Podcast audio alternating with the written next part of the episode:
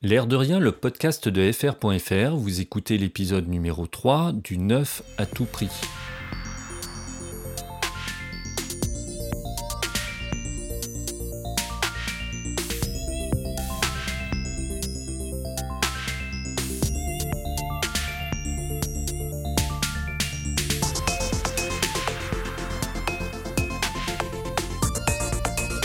Salut, bonjour, je m'appelle Fred et je suis très heureux d'accueillir vos oreilles dans ce troisième épisode de L'air de rien.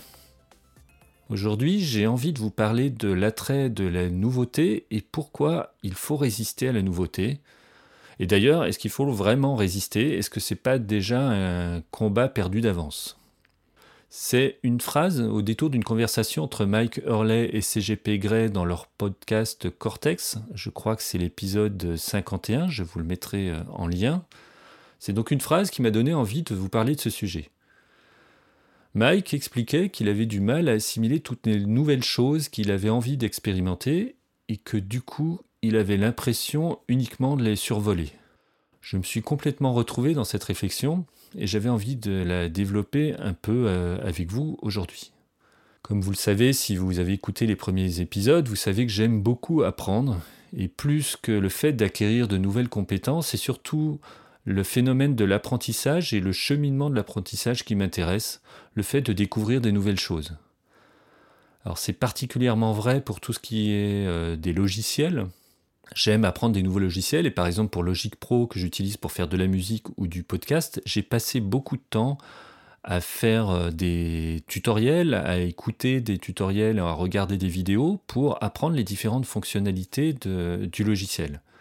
Alors au final, j'utilise très peu de ces fonctionnalités, celles que j'ai apprises, mais ça m'a vraiment intéressé d'apprendre toutes les fonctionnalités, toutes les possibilités du logiciel. Et puis, euh, une fois que j'ai appris euh, Logic Pro, eh bien, je suis passé à autre chose parce qu'il y a eu un nouveau domaine qui m'a intéressé. En l'occurrence, c'était plutôt euh, la vidéo. Comme vous le savez aussi peut-être, j'ai fait l'acquisition il y a quelques semaines d'un Fuji X-T2. Et cet appareil, c'est un des premiers que je possède qui ait des, des fonctions évoluées. Alors pour être tout à fait honnête, c'est pas vraiment le premier parce que j'ai pendant longtemps eu un 5D Mark II qui est quand même un appareil qui a été réputé comme étant l'un des premiers à amener la vidéo euh, professionnelle vers les amateurs grâce à la possibilité de faire de la vidéo avec un appareil photo réflexe. Mais au final, c'est une fonctionnalité que j'ai peu utilisée. Et là, avec le XT2, qui est un appareil plus petit et qui a aussi beaucoup plus de, fonctions évoluées au niveau de la vidéo, j'avais envie d'aller un petit peu plus loin. Alors en découvrant euh, ce nouveau domaine que je ne connaissais pas du tout, hein, parce que vraiment je n'ai aucune compétence en vidéo avec un appareil photo ou même avec, une caméra, hein. je ne sais pas comment je ne savais pas comment on faisait la mise au point, je ne savais pas comment on réglait euh, la, lumière. Bref, il a fallu tout apprendre et donc j'ai regardé pas mal de vidéos euh, sur YouTube une fois que j'ai eu euh, regardé les vidéos, je me suis aperçu qu'il me manquait quelques accessoires pour, euh, faire quelque chose de, propre, en particulier des filtres neutres. J'ai acheté un monopode, un, micro pour avoir un son, euh, un son plus intéressant que celui que pouvait sortir le XT2 directement. Il m'a fallu aussi apprendre le logiciel, en l'occurrence il s'agit de Final Cut Pro de Chapel, donc je suis en cours d'apprentissage et donc j'ai passé beaucoup de temps à me renseigner, à apprendre et vraiment ça m'a intéressé toute cette partie d'apprentissage. Mais pendant ce temps-là, j'ai pas vraiment fait beaucoup de vidéos pour le moment. En fait, j'ai passé un après-midi ou une matinée plutôt à, Paris, dans le quartier de Montmartre, à essayer de faire euh, différentes prises, expérimenter des, des, choses, des mouvements, des réglages, etc., etc. Mais j'ai fait que des expérimentations pour le moment. J'ai absolument rien monté et surtout rien montrer. Et puis au final, je me rends compte que je délaisse le reste. Par exemple, pendant que je fais du podcast et de la vidéo, eh bien le blog, il avance pas beaucoup. J'ai pas fait d'article depuis euh, un moment. Je voulais en particulier en faire un sur euh, le XT2 et mes premières impressions. Il est en cours d'écriture, mais je sens que ça va me prendre du temps, justement parce que je suis en train d'apprendre d'autres choses et je me disperse un peu sur, euh, sur différents domaines. Bref, apprendre de nouvelles choses et zapper de l'une à l'autre, ça me donne un sentiment à la fois de surcharge et aussi de, frustration. je me retrouve avec plein de choses à faire en même temps, des choses qui prennent du retard et qui me frustrent un peu, le fait de, ne pas pouvoir les faire avancer. Et je n'arrive pas vraiment à, prioriser. Et il faut réellement que je, trouve un moyen de me poser et de réellement trouver une solution à cela. Et c'est en cela que je me suis retrouvé dans ce que disait Mike Hurley. Au-delà de ma petite expérience personnelle, je ne sais pas si vous vous retrouvez aussi dans cette, dans cette expérience, je crois que c'est un phénomène bien plus général qui est présent vraiment euh, au quotidien de, chacun et qui est lié, je crois, à notre mode de vie euh, contemporain où les choses vont vraiment vite, les actualités se bousculent et tout va très vite. Je crois que c'est notre mode de vie euh, actuel. On finit par être formaté à la recherche de la nouveauté. Alors ça se manifeste dans tout un tas de domaines, évidemment dans les actualités où les news, euh, une news en chasse une autre. Ça se manifeste aussi dans les réseaux sociaux où euh, un buzz en chasse un autre et on a toujours envie d'avoir des nouvelles informations et, euh, et zapper d'une chose à une autre. Évidemment, ça se trouve aussi dans la consommation. Je crois qu'aujourd'hui, grâce à toutes les campagnes marketing et qui fonctionnent plutôt bien, je crois, sur chacun, on est tous attirés, ou la grande majorité d'entre nous est attirée par, euh, la nouveauté. On peut regarder, on peut citer un marché par exemple, qui est celui des, smartphones. On voit qu'à chaque nouvelle euh, sortie d'une euh, d'un nouveau, nouvelle version d'un smartphone, on a quand même une ruée vers ces nouvelles versions, même si elles apportent pas grand-chose au niveau fonctionnalité. Je crois que l'attrait de la nouveauté est vraiment dans notre mode de vie contemporain. Ça se retrouve aussi dans le travail, évidemment, où les choses vont beaucoup plus vite. Ça fait à peu près 25 ans maintenant que je, travaille, donc j'ai pu voir cette évolution où euh, le nombre de projets, le nombre d'activités qui sont faites euh, au sein d'une entreprise sont de plus en plus euh, nombreuses et de plus en plus variées. Il faut zapper sans cesse d'un sujet à un autre. Et puis le, domaine dans lequel euh, ça se manifeste vraiment dans notre quotidien, c'est surtout les activités de loisirs et les, hobbies. Les activités de loisirs aujourd'hui, elles sont multiples. Alors c'est peut-être arrivé avec l'arrivée des 35 heures où il a fallu euh, occuper un peu, plus, euh, un peu plus les gens.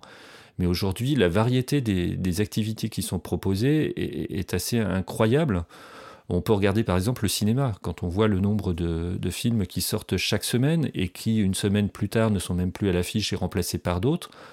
Je crois qu'il y a ce besoin d'avoir des nouveautés qui est vraiment présent dans, notre quotidien. Je peux citer un autre exemple. Quand j'étais euh, enfant, euh, c'était relativement simple en, en termes d'activité. Soit on faisait du foot, soit on faisait de la musique mais c'était l'un, euh, c'était l'un ou l'autre. Aujourd'hui, quand on voit les, enfants, comment ils sont occupés dans leurs loisirs, ils vont faire, euh, je ne sais quoi, du football, peut-être de moins en moins, et plutôt des sports un peu plus, un peu plus exotiques, on va dire. Ils vont euh, faire de la musique, ils vont faire tout un tas d'activités, et je ne sais pas comment ils arrivent à s'y retrouver, à zapper d'une activité à une autre, mais c'est vraiment un mode de vie qui devient présent au sein des, familles et qui est le mode de vie, de vie contemporaine. Donc la question, c'est de savoir est-ce qu'il faut résister? La première euh, interrogation que l'on peut avoir, c'est de savoir si euh, ce flux d'activité et cette euh, surcharge et ce zapping nous gênent vraiment. Alors la question qu'on peut se poser, c'est est-ce qu'il faut résister à tout cela, à tout ce flux d'informations et ce zapping perpétuel? La première chose peut, sur laquelle on peut s'interroger, c'est de savoir si ça nous gêne vraiment. Si on ressent de la frustration parce qu'on n'arrive pas à faire euh, toutes ces activités en parallèle, je pense que vraiment on peut se poser la question qu'il faut peut-être résister et faire quelque chose pour euh, en faire un peu moins. La deuxième chose, c'est de savoir si c'est possible. Comme je le disais tout à l'heure, c'est la vie contemporaine qui est comme ça, et quelquefois on ne peut pas vraiment résister. Euh, la solution, ce serait de nier le présent ou de rester enfermé dans le passé, mais je ne pense pas que ce soit réellement possible. Et, surtout, je ne pense pas que ce, soit un, mode de vie qui soit euh, souhaitable, il faut vivre dans le, dans le moment présent. Alors il y a quand même quelques pistes qui peuvent permettre de retrouver un peu de sérénité par rapport à, cet afflux de nouveautés et qui permettraient de mieux maîtriser ce zapping qui devient euh, frustrant. La première chose, ce serait peut-être d'être euh, à l'écoute, être conscient de son comportement et de l'impact que son comportement a sur son quotidien. Par exemple, se rendre compte que l'on est accro aux news ou peut-être que l'on est accro euh, aux réseaux sociaux. Je crois que les réseaux sociaux, c'est un, bon exemple parce que c'est une discussion que l'on entend assez fréquemment sur euh, la façon dont les réseaux sociaux envahissent la vie et modifient notre, notre comportement au détriment de, entre guillemets, vraie vie sociale. Encore, on pourrait encore discuter sur ce que, ce que veut dire la vraie vie sociale, mais on, peut considérer que la vraie vie sociale, c'est de, voir des gens en vrai.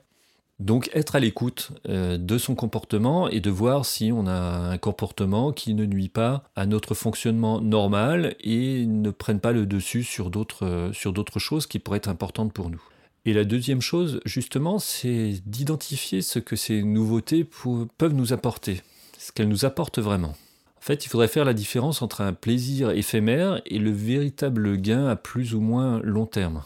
Par exemple, si on achète quelque chose, je pense que c'est bien de différencier si on l'achète pour euh, uniquement la posséder, ou si c'est vraiment ça qui nous fait plaisir, c'est de la posséder, ou ce qui nous fait plaisir, c'est plutôt euh, de l'utiliser au quotidien et d'en avoir l'usage en quelque sorte. Et la dernière piste, je crois, pour euh, résister à ce zapping, c'est surtout d'essayer de trouver ou de retrouver du plaisir dans ce que l'on fait déjà, dans les activités que l'on a déjà.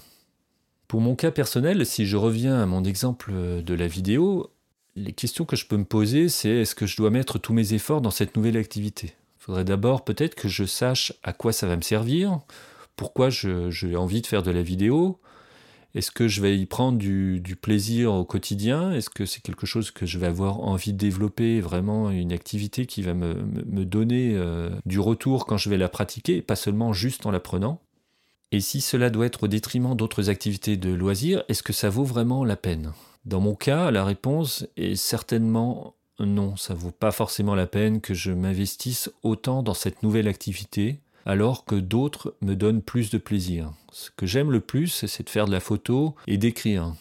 Ce sont les deux activités sur lesquelles je devrais me concentrer. Alors j'inclus le, podcasting, qui est euh, en quelque sorte une forme d'écriture, hein, dans le sens où ça me permet de mettre à plat et de partager des idées, donc c'est très proche de l'écriture. Et je rejoins complètement ce que disait euh, Mike Hurley. Je crois que je dois plutôt approfondir les activités de base qui sont ma passion, passer du temps pour progresser, pas seulement pour être meilleur. Hein. C'est pas le but, c'est pas de progresser pour être meilleur, mais parce que je sais que ces activités sont celles qui me procurent le plus de retours en termes de plaisir et de satisfaction. Et un plaisir, une satisfaction qui n'est pas seulement immédiate dans l'instant, mais qui est vraiment sur le long terme.